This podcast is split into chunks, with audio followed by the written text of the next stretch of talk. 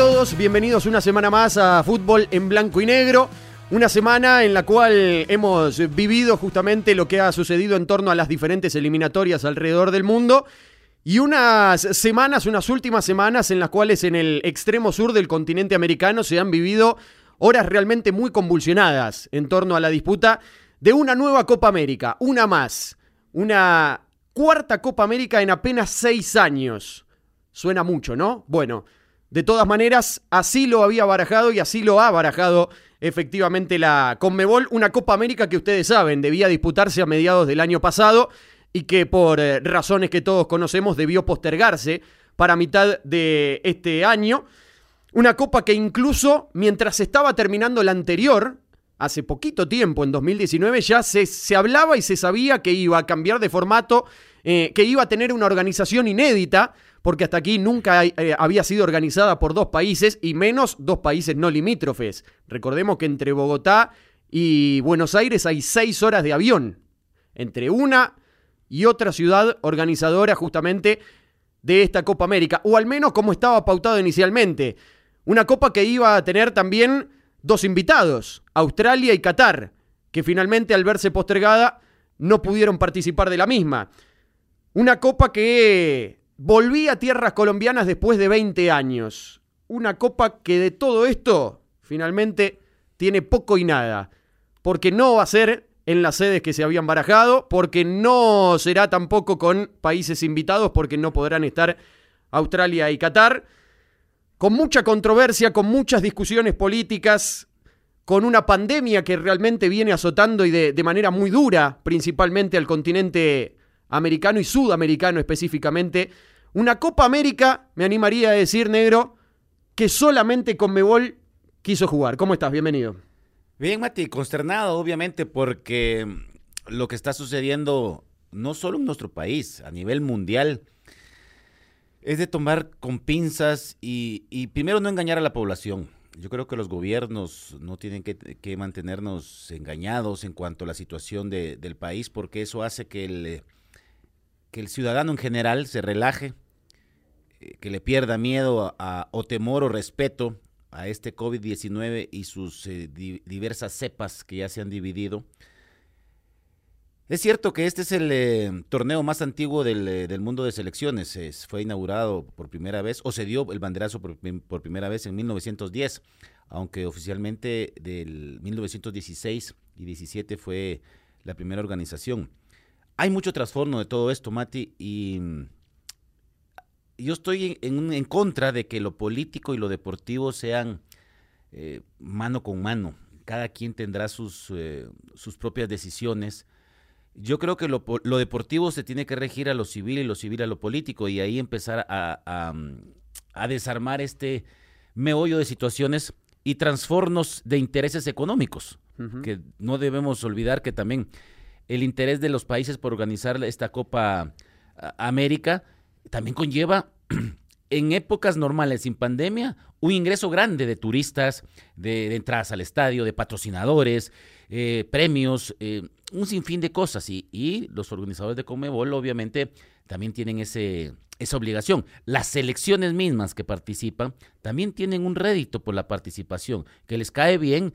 Eh, imagínate bueno, Brasil, Argentina, que constantemente son bastante eh, económicamente sostenibles, una Venezuela, una Perú, que ahorita estamos en etapa de calificación, sirve, pero creo que hay que eh, preponderar o, poner por delante la salud de los mismos jugadores. Una Copa América que nos deja la sensación de esa frase tan trillada, pero que realmente eh, Conmebol nos, nos, da a entender que definitivamente es así y que no podemos hacer la vista a un costado, ¿no? El fútbol cada vez se nota más que es un negocio más que un deporte. Sí. Porque la disputa de esta Copa América, empecemos eh, contándole un poco a la gente cómo, cómo inició la idea de esta Copa América.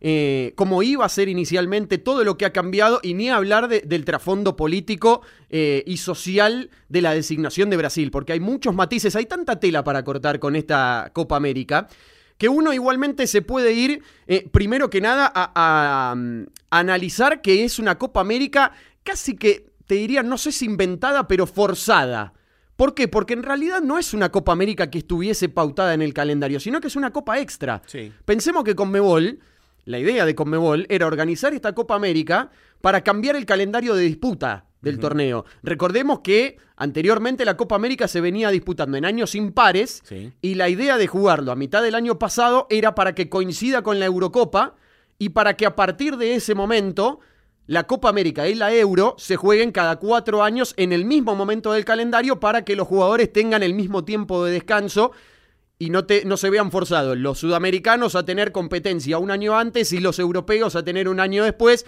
y la controversia que eso genera con los clubes, ¿no? Eso, eso será un revoltijo, Mati. Recordemos que el, el Mundial se corrió. Sí, Se corrió a, a una zona donde diciembre es, eh, es eh, verano. Verano. sí, en realidad por las altas temperaturas que iba a haber en junio se corrió para que por lo menos no sea tan fuerte en diciembre. Pero allá damos intereses económicos, políticos, deportivos. Correr una Copa del Mundo en las fechas que tenemos normales que se realizaba en junio, porque los torneos tenían que terminar finales de mayo para que los jugadores tuvieran a disponibilidad.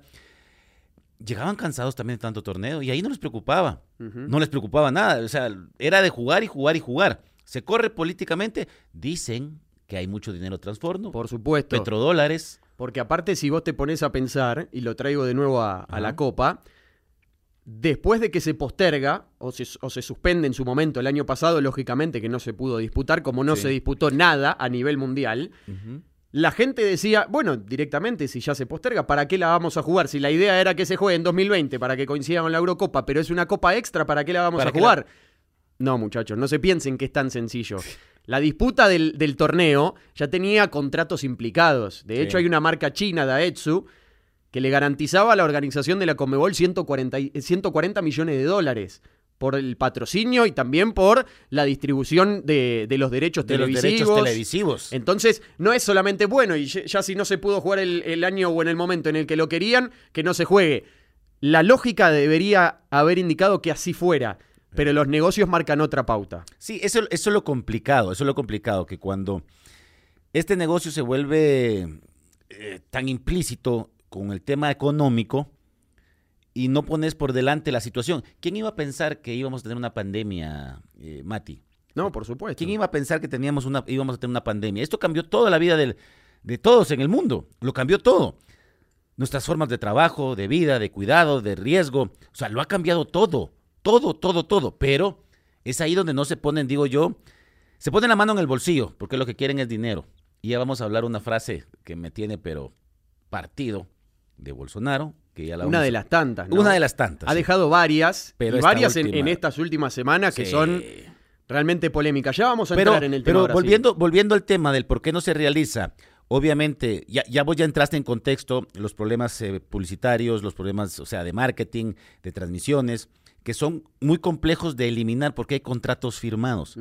Yo entiendo que la flexibilidad de los contratos puedan, puedan, o sea, pueden ejercerse si fallasen alguno de los términos, pero esto es una pandemia. Esto no estaba pre- pre- previsto. Y entonces, ¿qué pasa? Iba a ser Argentina, eh, Colombia. Pero ¿por qué no se dan? ¿Por qué no se dan es- esa, esa, esa Copa América en Argentina-Colombia? Porque empiezan los problemas en, eh, en Colombia por la reforma que quería hacer el presidente Duque y la población se alzó. Una guerra casi civil, Mati. Una guerra casi civil. Y entonces, lejos de que la, la- la Copa América llegara, se aleja. Brasil, eh, Argentina, ¿por qué no lo hace, Mati? Por los casos, por los casos. Tiene 300 mil nuevos casos de, mm, de, de coronavirus promedio en siete días. Sí. O sea, son números alarmantes. Pensemos que Argentina pasó de organizarla en conjunto con Colombia A a incluso, sí, a organizarla en soledad, a tener la, la intención de organizarla en soledad, a directamente no organizarla. Todo eso Sí. pasó en 72 horas. Me gustaría antes de esto explicarle a la gente porque la gente me imagino en su momento cuando, cuando apareció la noticia de que la Copa América, una Copa América, no una Copa del Mundo como hemos visto Corea-Japón, Sí. como hemos visto eh, en otras eh, disciplinas que se ha llevado a cabo en conjunto, una Copa América que además no son países limítrofes. Y la gente se debe preguntar, ¿por qué Argentina y Colombia? ¿No? O sea, de- decíamos, de, de Buenos Aires a Bogotá hay seis horas en avión, digo, una distancia abismal. ¿Por qué los dos querían organizarla? Argentina la quería organizar como parte de su intención de ser coanfitrión del Mundial de 2030, ¿sí? De postularse, como ya se sabe, con Uruguay, de, de hacer ese con experimento Paraguay. protocolario para ver la infraestructura, para ver el movimiento, para ver todo lo que conlleva. Bueno, de hecho, Argentina ya, ya ha hecho mundiales, pues, pero eh, los, eh, los tiempos cambian. Y los tiempos cambian. En estos tiempos era de modular eso y ver, eh, hacer esto como la prueba. Igual se hace la Euro previo al Mundial, que es un mundialito. Sí. La Copa América, digámosle con 10 selecciones en lo previo, pero jugándose eliminatoria. eh, es complicado, la verdad. Y los países, obviamente, el beneficio económico que siempre se busca eh, por medio del deporte. Y el fútbol mueve masas a nivel mundial. Por supuesto. Argentina y esa intención. Recordemos que además la, la imagen de Argentina hace algunos años ante Conmebol y ante el mundo había quedado un tanto dañada después de aquel bochorno en la final de la Libertadores entre Boca y River, ¿no? Sí. Que se tuvo que trasladar a, Madrid, a Madrid. que todos ya conocemos la, la historia. Entonces, Argentina lo que quería, por un lado, es mostrar que estaba capacitado para organizar en conjunto una Copa del Mundo, que es el objetivo de fondo, y por el otro también lavar un poco su imagen, ¿no? Ahora, del lado de Colombia, pensemos que Colombia, para ese Mundial de 2030, en realidad en el orden de prioridad o en el orden de quienes van teniendo la posibilidad de organizar, le tocaba a Colombia Sí. la posibilidad de hacer la Copa del Mundo. Colombia desiste de su lugar porque dice, bueno, vamos a apoyar la, la- la postulación en conjunto, así directamente eh, tenemos el Mundial en Sudamérica, pero denme la Copa América. Sí. Y Argentina dice, y pero la Copa América la necesito yo. Y entonces Conmebol, que para eso es especialista, que para esto es especialista, dijo, muchachos tranquilos, no se peleen, ¿para qué se van a, a poner a discutir? ¿Para qué van a, a ofenderse unos u, u otros? La organizan los dos. Aquí está. Cambiamos el formato, pasamos de los tres grupos de, de cuatro equipos a dos zonas de seis y cada uno tiene una zona. Después empezaron a, a sufrir inconvenientes y complicaciones en una copa que, viste, cuando vos te das cuenta, negro, que viene todo tan tirado de los pelos, tan, Sí. tan, tan armado sobre la marcha, que es muy difícil que salgan bien lo, las cosas. Lo que mal inicia, mal termina. Totalmente. Lo que mal inicia, mal termina. O sea, esto estaba muy apresurado, muy forzado, eh, muy, muy de Pilatos, que me lavo, Poncio Pilatos, me lavo las manos, ahí está, arréglense, pero sobre la hora. Entonces, qué complicado, qué complicado es, mira, yo sí me voy a ir por el lado oscuro de esta Copa América. El lado oscuro, el lado humano. El Hay lado- un solo lado oscuro, porque para mí hay varios, pero bueno. No, no, el lado oscuro de la, de la pandemia. De la pandemia. Ahí está. lado oscuro de la pandemia. Es complicado, o sea, no ponerte del, del lado del, del ser humano y más un presidente de su población, primero ocultando datos ante, ante la población. Eh, segundo, eh, Brasil es el, si no estoy mal, el tercer país El tercero, sí, con más casos con más casos detrás de Estados Unidos e de- India. detrás de Estados Unidos, porque si llegamos al caso, son 16 mil y fracción, pero 17 millones de casos con 470 mil muertes, lo que ha llevado todo esto. Y si bien es cierto, no, no, no va a haber gente en el estadio, pero las aglomeraciones no se van a dar tampoco en el estadio. Se van a dar en bares, se van a dar en casas, en centros culturales, en fiestas, y entonces siempre sigue el contacto. Perdón que te interrumpa, pero Sí. me parece que está bueno hacer esta aclaración. Pensemos que la Copa América no se disputa en Colombia y Argentina, además de los inconvenientes y los levantamientos sociales que veíamos en Sí. Colombia, la situación de la pandemia en Colombia tampoco venía bien, ¿eh? No. De hecho, eh, digamos, a- a- en la semana previa a que Colombia termine de, de ser eh, bajada de la, de la organización, que termina siendo el 20 de mayo, el día, en la semana previa, entre el 10 y el 16 de mayo, Colombia registró un pico de casos que no había tenido hasta aquí en la pandemia, ¿sí? Con lo cual, sí son los levantamientos sociales, sí son los reclamos de la gente, pero también en la cuestión sanitaria Sí. y las dificultades que Colombia estaba teniendo. No solo Colombia, porque esto también se traslada a Argentina. Pensemos que en Argentina sí, efectivamente, el problema principal fue el aumento de casos que no disminuían, porque de hecho Argentina, como te decía, cuando Colombia se baja, Argentina dice, déjame ver si la puedo organizar completa yo. En infraestructura sí, Sí, pero, pero en la cuestión sanitaria pero de por las- medio, eh, ese es el problema. Por eso te decía yo, yo lo dividí el lado oscuro. Argentina, sin quitarse un pelo, hubiese, hubiese hecho la, la Copa América en infraestructura con todos los estadios que tiene. Es que negro, de hecho, Conmebol y, y, bueno, y la AFA y el gobierno argentino ya tenían un croquis armado de cuáles iban a ser todas las sedes de la Copa. Porque inicialmente había una, unas sedes pautadas si tenía solamente la organización de una zona, ¿no? Como Sí. iba a ser inicialmente.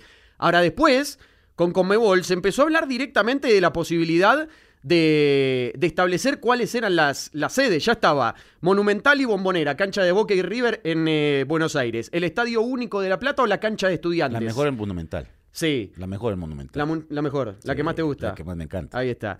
Eh, el Estadio Madre de Ciudades sí. de Santiago del Estero, Malvinas Argentinas en Mendoza y el estadio que, que eh, Kempes en Córdoba. El Estero es, lo acaban de inaugurar. Exactamente, hace poquito que se inauguró y de hecho el motivo de la, de la creación de ese estadio fue para esta Copa América que finalmente no se pudo. Entonces, digo, y está bueno a esto que vos ejemplificás de Brasil y ya nos vamos metiendo en, en, en todo lo que hay detrás de la uh -huh. designación de Brasil, pero digo, ¿por qué en Brasil sí, cuando en Colombia y Argentina no se pudo por el motivo sanitario? Porque los presidentes acataron las recomendaciones eh, mundiales de salud, porque pusieron primero la, la, salud de sus habitantes, inclusive de los mismos jugadores, para no exponerlos a, a los altos casos eh, que tenían diarios, muertes y todo. A Brasil le han, le, le han, le han hecho un, una sugerencia muy grande y se lo ha hecho la, la OPS por medio de su director Ciro Ugarte. La OPS, vos decís la Organización Panamericana de la Salud. Ahí está. Eh, la, sí, por sus siglas en español, obviamente. Y, y Ciro eh, Ugarte dice que recomendaba y que reconsideraran la postergación de la misma. Algo que, perdón, Colombia sí. había pedido. Colombia antes de bajarse le dice a Conmebol, ¿no la podemos pasar a noviembre? A Exacto. ver cómo va evolucionando la pandemia. Para Del que, otro lado recibieron no le... un no rotundo. Sí, lo que pasa es que era lo que platicábamos antes de iniciar. Así tiró todo. Sí, dale, dale, no tengas pena. Aquí paga producción. Entonces, no, pero te digo, hay recomendaciones, de, inclusive del Senado de, de, de Brasil, hay recomendaciones, hay llamados de senadores para los mismos jugadores, en este caso para Neymar, que no se realice la, la, la Copa América, por ejemplo. Todo esto ya una vez anunciado que la, la sede cambiaba de Argentina, de Argentina, y Colombia a Brasil. A Brasil, por ejemplo, lo, lo hace Otto Alencar, un, eh, un, eh, un senador que le hace un llamado a Neymar, siendo la figura de Brasil, que por favor no es el momento de participar en lo deportivo, no es momento de competir, porque es el momento de competir con la vacunación. Imagínate lo desesperados que están internamente, cómo está partido, cómo está dividido. Bolsonaro quiere mandar un mensaje que todo está tranquilo para que su población baje y que no vea los índices tan altos, que no vea esos números. Eh, el 10%, nada más el 10% de la población en Brasil está vacunada con la segunda dosis. Uh -huh. Pero ¿cuántos millones de habitantes son? 211. 211, imagínate. Para el 10%. De hecho, de hecho, eh, estados eh, se, se, han negado a la participación de la, de la, Copa, de la Copa América por los índices altos que tienen en, en, eh, contra el, el, el, coronavirus allá. La nueva cepa esta de África, que se me fue el, el nombre realmente, que eh, como Brasil es la tercera oleada, ha mutado y, y se, sí, se, ha ido dando vueltas. Que se han empezado a detectar diferentes casos, principalmente, por ejemplo, en San Pablo, ¿no? Una sí. de las ciudades principales de Brasil, y que en un principio había intención de que se juegue en San Pablo, que sea justamente una de las sedes eh, de la Copa. Yo me imagino que la gente también se preguntará, Negro, bueno, ¿y por qué tiene que ser Brasil? ¿Y el resto cómo están? ¿Por qué no en Chile? ¿Por qué no en Uruguay? Que efectivamente son, dentro de Sudamérica, los dos países que van más avanzados en cuanto a la campaña y el plan de vacunación con respecto al resto de la región. Chile tenía la intención de organizar la mitad de la Copa. Se, se, se, ofreció, se postuló y dijo, yo te puedo ayudar con una de las dos zonas, pero no estoy para organizar toda la Copa completa. Con Mebol, una vez que se baja la posibilidad de tenerla en conjunto entre Colombia y Argentina, ya directamente hay una reunión sí. entre Astigarraga, que es el secretario general de la Conmebol, Belloso, que es el secretario general adjunto, sí. y Alejandro Domínguez, que es el presidente, o sea, la cúpula mayor de la Confederación Sudamericana de Fútbol. De ahí, de esa reunión, antes de juntarse con todos los eh, protagonistas y representantes de las 10 confederaciones, ya salen con una idea clara que es la Copa se juega o se juega, no se suspende, y se juega sí o sí en una sede. Entonces ahí Chile queda descartado. Sí. Uruguay ya había dicho, a mí no me tengan en cuenta, yo me, me estoy organizando para poder albergar las finales de Copa Sudamericana y Copa Libertadores que van a estar confirmadas y van a ser en, en, el centenario. Entonces Uruguay dijo, yo acá no me meto, en esta no cuenten conmigo. Paraguay lo mismo. Ecuador citó complicaciones en cuanto a la logística, más allá de que viene bastante avanzado el tema en cuanto al control de la pandemia, en cuanto a logística, Ecuador dijo, muchachos, yo de esta me bajo. Sí. Venezuela nunca fue tomado en cuenta más allá de haberse postulado. Y muchos dicen, bueno, entonces vayan a Estados Unidos. Muchachos, Estados Unidos jamás entró en consideración. Nunca. Primero porque no querían cambiar de jurisdicción para poder organizar el torneo. ¿El torneo se jugaba en Sudamérica o no se jugaba? Sí. Y segundo, por toda la, la logística a poco tiempo, porque pensemos que estas- estos cambios se hicieron eh, 10 días antes de que empiece a jugarse la Copa América. Entonces, ahí es cuando dentro de esa reunión que te decía, con Sí. todos los representantes, aparece una voz que dice, ¿y en Brasil? ¿En Brasil por qué no? ¿Alguien llamó a Brasil? ¿Alguien sabe algo de Brasil? Y ahí inmediatamente levantaron el teléfono desde la Confederación Brasileña y llamaron al Palacio de Planalto, en Brasilia. Sí. El Palacio de Planalto donde está la cúpula presidencial de Bolsonaro. ¿Qué recibieron del otro lado? Sí, vengan para acá. La copa la hacemos acá. Y ahí, cuando aparece el anuncio de Conmebol, es cuando empieza a generarse toda la discusión y la convulsión política de una designación sorpresiva, llamativa y también que irrumpió, digamos, eh, en un país que decididamente, por lo menos para el resto de las autoridades, salvo para Bolsonaro, para el resto de las autoridades no están en condiciones de jugarla. Te lo enseño porque obviamente son alarmantes estos números. 17 veo de Brasil, 4 de Argentina, que es el segundo. Exactamente. Son alarmantes. O sea, Números en cuanto a qué, negro. a los casos eh, comprobados de, de coronavirus. De COVID. De COVID. 17 Hay, millones. hay que hacer una salvedad Sí. y ser realistas. Así como tenemos 17 millones en Brasil, tengamos en cuenta que son también 211, 211 millones. millones. Y Argentina, que es el segundo, decía 4 millones, son 45 millones en Argentina. Va, pero entonces hay que hacer la comparativa. El porcentaje, esos 4 millones contra 17 puede ser un 30%, por ahí, por ahí, por ahí. Sí. O sea, no me, no me refiero al- a la mm, comparativa sobre los casos de, de Brasil, comparativa sobre la población de Argentina. O sea, es alarmante también. Sí. Y estos casos hay, hay que, hay que, hay que mm, comprobarlos con la población. Pero, de hecho, vos sabés que en Argentina, Sí. cuando designan a Brasil, causó mucho enojo. No Sí. solo por el hecho de la rivalidad que hay entre Argentina y Brasil, que me parece que pasa a un segundo plano, sino por decir, como no nos dan la posibilidad, porque Argentina había pedido 48 horas de, de plazo para tomar una decisión final, para ver si definitivamente sí se podía hacer cargo de organizar la Copa Sí. a raíz de los casos. Y cuando Conmebol directamente desiste, le dice, no muchachos, hasta acá llegaron, no se va a hacer en Argentina. Y designa Brasil, dice, en Argentina dicen, pero ¿cómo? En Brasil, que tienen el triple de casos que nosotros, que tienen muchos más fallecidos que nosotros y que incluso en cuanto a las medidas que van tomando están peor que nosotros. ¿Ahí se va a jugar? Así decía Argentina. Sí, no, y por eso, por eso la postura, por eso la postura previa de algunos eh, jugadores, ¿te recordás? Por eso la postura, eh, tal vez no de la, eh, ¿cómo te dijera? Tal vez no negativo, tal vez como que esperando no poder participar, porque ellos se sentían involucrados de, de, mm, promover más la enfermedad, tal vez no, no con la gente yendo al estadio, como te decía, Sí. pero la las conglomeraciones que hay eh, eh, afuera, cómo se vive, la La, la- pasión, la gente que se junta, que dice... la pasión que se vive Che, vamos a ver el partido. Eh, Venite para casa. Nos juntamos acá, vamos a un bar. No sé. Hay muchas variantes. Hay muchas variantes. Entonces, se sentían culpables y de hecho una cúpula de jugadores empezaron a comunicarse o están comunicándose eh, previo a todo esto. ¿Por qué? Porque es peligroso, no solo para ellos, sino ellos se ponen al pie de la población. O sea, ellos no dicen no a la selección, que tal vez que no se juegue la Copa América, sino tal vez que se posponga, que es la idea.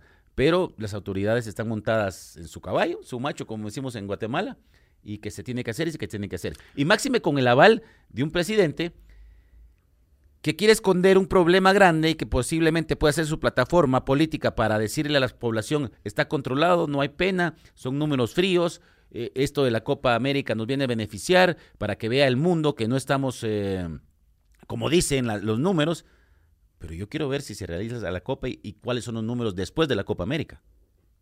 Hay muchos analistas políticos que creen que la intención de Bolsonaro es mostrar que Brasil, organizando la Copa América, ya está en una etapa post pandemia. Sí. Como si la situación ya hubiese estado completamente normalizada y que esto sirve para demostrar que Brasil ha dado un paso hacia adelante para salir de la Lo- misma. lo dijo- lo, lo cual dijo- después los números no reflejan. Mira ¿no? lo que dijo el ministro de Salud A ver. de Brasil.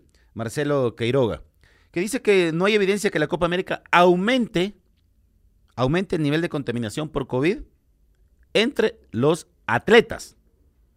Habría que decirle que antes de la competencia ya Venezuela reportaba 12 casos, Bolivia otros tantos, y que tuvieron que salir a buscar jugadores de emergencia que llegaran para completar el plantel. Por ejemplo, ¿no? Habría que decirle al. Habría que explicarle, habría que explicarle que una cosa es, es lo que se quiere manejar políticamente y la otra la realidad que se está viviendo, porque eh, esto no respeta estatus social, no respeta si sos jugador o no. O sea, o, me vas a decir que al COVID a los jugadores no le da porque son, son jugadores de fútbol y tiene que dar el espectáculo. ¿Cuántos casos hemos tenido, no? Imagínate cuántos casos han, habido y existen y existirán todavía. Sí, bueno, sin ir más lejos, pensemos en, el caso de River, que tuvo 20 contagios. 20, contagios. 20 contagios, tuvo que eh, jugar con un arquero, con un jugador de, arquero, con un jugador de campo como Enzo Pérez. Y ahora con Mebol después dijo, bueno, no, ante, ante las complicaciones que puedan tener por COVID, eh, pueden hacer la cantidad de cambios ilimitados que quieran. Como ahora sí, ¿Y antes por qué no? Sí, es lo que decía. Porque ahora tenemos que sostener el, torneo y el negocio. Sí, por supuesto. Entonces, que, que se juegue a como de lugar. El mensaje que, que, da a entender es: se va a jugar a como de lugar. ¿Quieren tener 20 cambios porque tienen 20 casos positivos? Hagan los 20 cambios. ¿Quieren volver eh, a su país, quieren jugar un partido, volver a su país para estar en la burbuja y después volver a jugar, háganlo sin problema, porque Argentina de hecho hace eso. Juega, se vuelve a Ezeiza, después entrena un par de días ahí, se vuelve otra vez a jugar a Brasil. Pero da la sensación de que es, muchachos, eh, hagan más o menos lo que a ustedes les guste, pero jueguen. Sí. Sí, no, y, y dejemos todo eso, Mati. Hablabas vos de los contratos, de los patrocinadores, de los em, derechos de transmisión. O sea, es, es, bien complejo ese monstruo de Conmebol. Sí.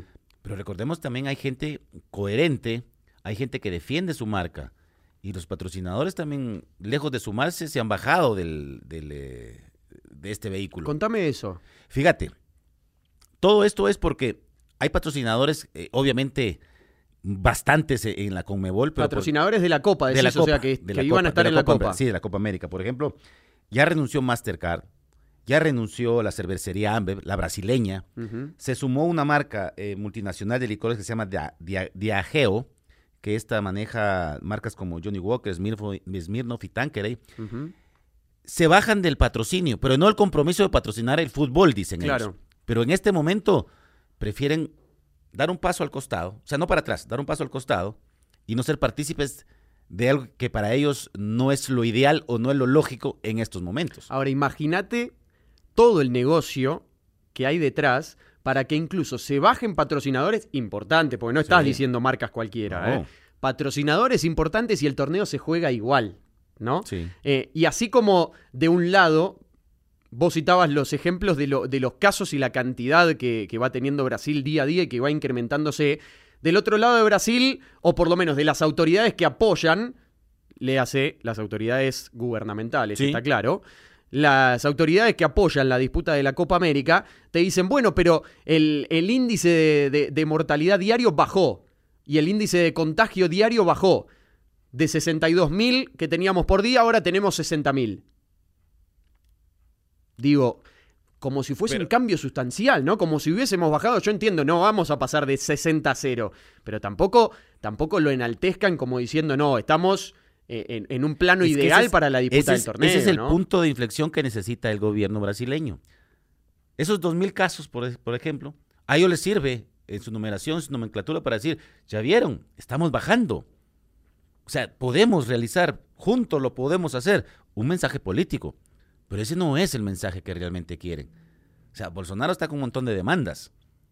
Eh, el, gobierno brasileño está bien complicado eh, ya lo decía, como te digo, este Ugarte eh, de la OPS, dice que hay que trabajar, o sea, cualquier país que decida organizar este tipo de eventos, dice, tiene que ser muy extremadamente meticuloso y cuidadoso y trabajar con todos sus socios internos y externos de tal manera que se reduzca al máximo el riesgo.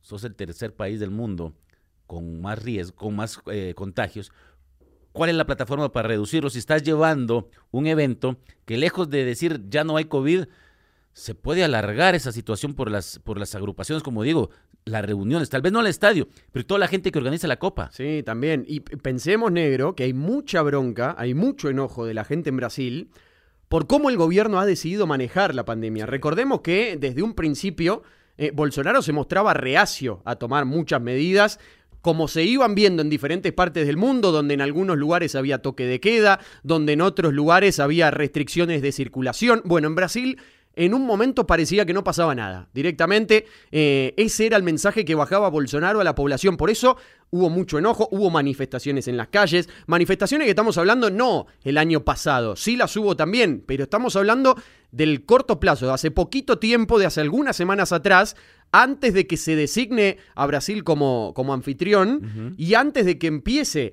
a disputarse la Copa. Ahora, ¿Qué pone en riesgo Bolsonaro y cuáles son los motivos políticos por los cuales se inclina a disputar la Copa Negro? Porque yo en serio, nos ponemos a pensar y fuimos enumerando eh, a lo largo de todo este tiempo, vimos países que directamente decían no estamos en condiciones de organizarlo.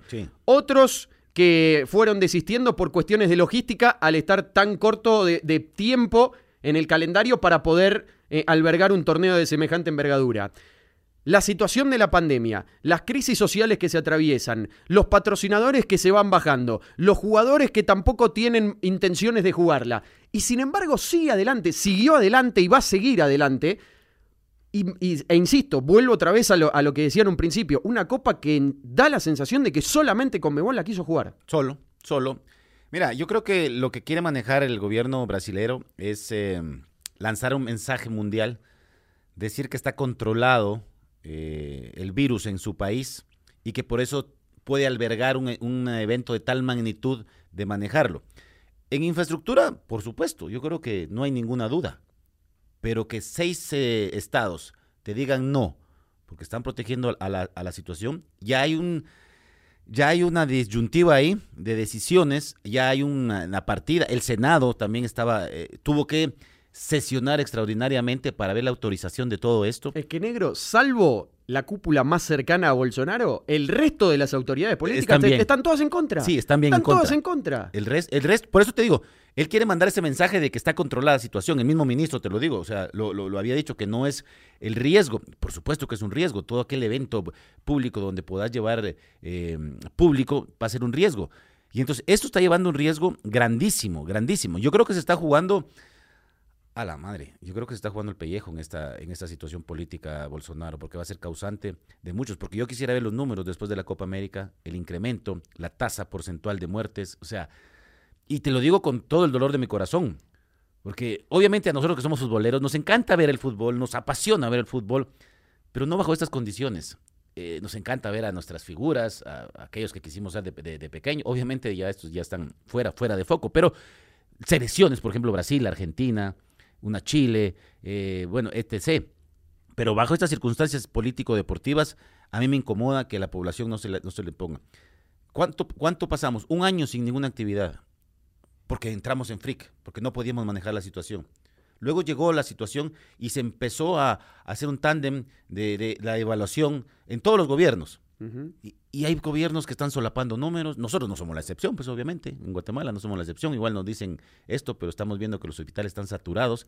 Porque ya hemos perdido también el temor, porque ya es la economía se reactivó, porque el país tiene que darle. Sí, yo, estoy de acuerdo en algunas situaciones, pero eh, si por ejemplo me dicen que Guatemala podría ser un evento masivo, te digo, me opongo un concierto, por decirte algo. No estamos preparados para manejar esto. Y Brasil tampoco está preparado para manejar. Ni Brasil, ni Colombia, ni Chile, ni Argentina. Te puedo decir. La realidad es que la Copa no estaba en condiciones de disputarse. No, ¿sí? Partamos de esa base. Ahora, lo llamativo es que Conmebol de todas maneras se termina imponiendo incluso por sobre los gobiernos de los países, ¿no? O sea, porque digo, e, en Colombia y la crisis social sumada a la crisis de la pandemia, bueno, ahí no se juega, pero vamos a jugarla igual. ¿Vos qué opinás que Conmebol... En Argentina lo mismo. ¿Qué, qué, opinás que Conmebol imponga todo eso? Es que a mí me, llama poderosamente la atención que se imponga por sobre los gobiernos. Porque que tenga más autoridad y que maneje a las federaciones de fútbol es una cosa. Pero estamos hablando de crees que los países. ¿O crees que la Conmebol se preste para bajar la intensidad de la enfermedad en ciertos países? No. Por ejemplo, si se presta por decir, bueno, yo lo, se la doy a Brasil, porque Brasil me garantiza. Yo creo que estás apoyando a un país. Brasil me garantiza hacerla. Y yo Hacerla. lo que necesito es hacerla porque tengo contratos firmados, tengo dinero que cobrar Sí. y tengo derechos televisivos que retribuir. Entonces, Brasil, el mensaje de Comebol es, Brasil lo que me asegura es jugarla, listo, vamos a jugarla a Brasil. Me asegura el bolsillo. A cualquier costo. Me asegura el bolsillo. Pero por supuesto, porque el mensaje que se baja es ese. Y del otro lado del gobierno también hay un mensaje realmente muy preocupante. Pero primero te quiero preguntar a vos, porque hay una, una parte eh, en todo esto que es- yo diría que son los protagonistas principales, que son los jugadores. Sí. Porque digo, sin los jugadores no hay Copa América que valga, ni Copa América, ni Eurocopa, ni Mundial. No. Eh, y los jugadores, lo escuchamos en la voz de Casemiro, ¿no? Tenemos una postura bien marcada, eh, una postura después también sostenida por Tite en conferencia de prensa. Seguí. Y lo propio Seguí. también en contacto, por ejemplo, con lo que dijo Suárez, con lo que dijo Cavani cuando se sumaron a la, a la convocatoria de Uruguay, con lo que dijo el Kun Agüero apenas aterrizado, diciendo, y para mí no se tendría que jugar, pero bueno, ¿Y qué pasa, y qué pasa en el seno brasileño cuando, eh, cuando empiezan a alzarse las voces? aparece la posibilidad de querer destituir a Tite. Exactamente. Hay una Y- había y que- una intención. Y desarrolla eso porque y- ¿qué sucede? Fíjense cómo una cosa va hilvanada a la otra, ¿no? Casemiro se manifiesta después del partido ante Ecuador diciendo tenemos una postura muy clara. Todos saben lo que pensamos, lo vamos a decir después del partido con Paraguay, que era Sí. el segundo de eliminatorias, el último antes de la Copa América. Y que de hecho no dejaron hablar a Casemiro. Correcto. Inicialmente. Tite, después de esas declaraciones de Casemiro, sale en conferencia de prensa también a eh, apoyar la opinión y la posición de sus futbolistas. Sí. Ante esto, el presidente de la Confederación de Brasil, Rogerio Caboclo, directamente enfurecido dice: Quiero que se vaya Tite. Esto puertas para adentro, por supuesto, y, no y salió también el a la director luz. deportivo. Leonardo. Sí. Exactamente. A raíz de esta situación, parecía que todo se encaminaba casi a una eh, implosión en el seno del fútbol brasileño. Pero ¿qué pasa? Aparece una demanda, una denuncia por acoso sexual en contra de Caboclo, Sí. de una empleada de la Confederación Brasileña de Fútbol, y a raíz de esto, las, las aguas empezaron a calmar. ¿Por qué? Aparecieron los principales patrocinadores de la federación diciendo, eh, ¿qué van a hacer con esto? ¿Qué decisión van a tomar? Lo tienen que comunicar ya. Sí. Porque esta, esta situación nosotros no la avalamos, no la sostenemos y obviamente se pone en riesgo los contratos que tienen firmados. Esa era la amenaza de los patrocinadores de Brasil. ¿Qué sucedió? Directamente decidieron correrlo a un costado de Caboclo, dejarlo con una, digamos, una... Salida limpia. Exactamente, sí, una licencia. Sí. Y en su lugar quedó el vicepresidente, Antonio Carlos Núñez Lima. ¿Qué dijo? Tite está confirmado y garantizado en cuanto a su continuidad hasta Qatar 2022. A partir de ahí las aguas se apaciguaron. Por el lado interno de Brasil dijeron, bueno, si Tite sigue y si todo se acomoda, no estamos de acuerdo en jugar, pero también al no tener tanto consenso con el resto de los capitanes, porque sí había algunos que los apoyaban a Sí. los jugadores de Brasil, pero otros no. Hablo de las selecciones y los diferentes capitanes y referentes. Pero las selecciones más poderosas sí. Sí, pero no todos. Sí. Entonces, al no tener una, unanimidad, a los jugadores de Brasil no les quedó más que decir en el comunicado, estamos en contra, pero nunca le vamos a decir que no a la selección. ¿Qué quiere decir? Casi que estamos obligados a jugar. El mensaje es ese. Sí. Y digo, y, te- y por eso contextualicé todo esto para que vos me des tu parecer. Digo, ¿el jugador no tiene ni voz ni voto? ¿Cuándo pasamos de que el jugador, el gran protagonista del deporte, no tenga ni voz ni voto ni opinión válida dentro de este tipo de cuestiones? Es, es- donde también, perdón negro, Sí, sí, donde sí. también, más allá de que haya un riesgo mayor o menor porque son profesionales y que no repercute quizá la enfermedad de la misma manera, está en riesgo su salud. Está en juego su salud también, ¿eh? No, por supuesto, pero fíjate que eh, esto es donde los poderes ocultos, eh, los tentáculos ocultos, porque recordemos que todas las instituciones no son las más, no son, no, no es que no son las más pulcras, son las más viciadas. Si no volteamos a ver a FIFA, tanto problema que hay, arrastramos problemas en Latinoamérica. La UEFA no, no es una excepción tampoco. No, no, no, no, no. Tampoco son santos de nuestra devoción. Ninguna organización deportiva es, eh, es aquella santa, porque siempre tienen por delante sus derechos eh, privados. Y se tiene que hacer o se tiene que hacer. Entonces, Conmebol obviamente tiró una presión muy grande a las federaciones, porque es el torneo más antiguo del mundo, se hace pesar.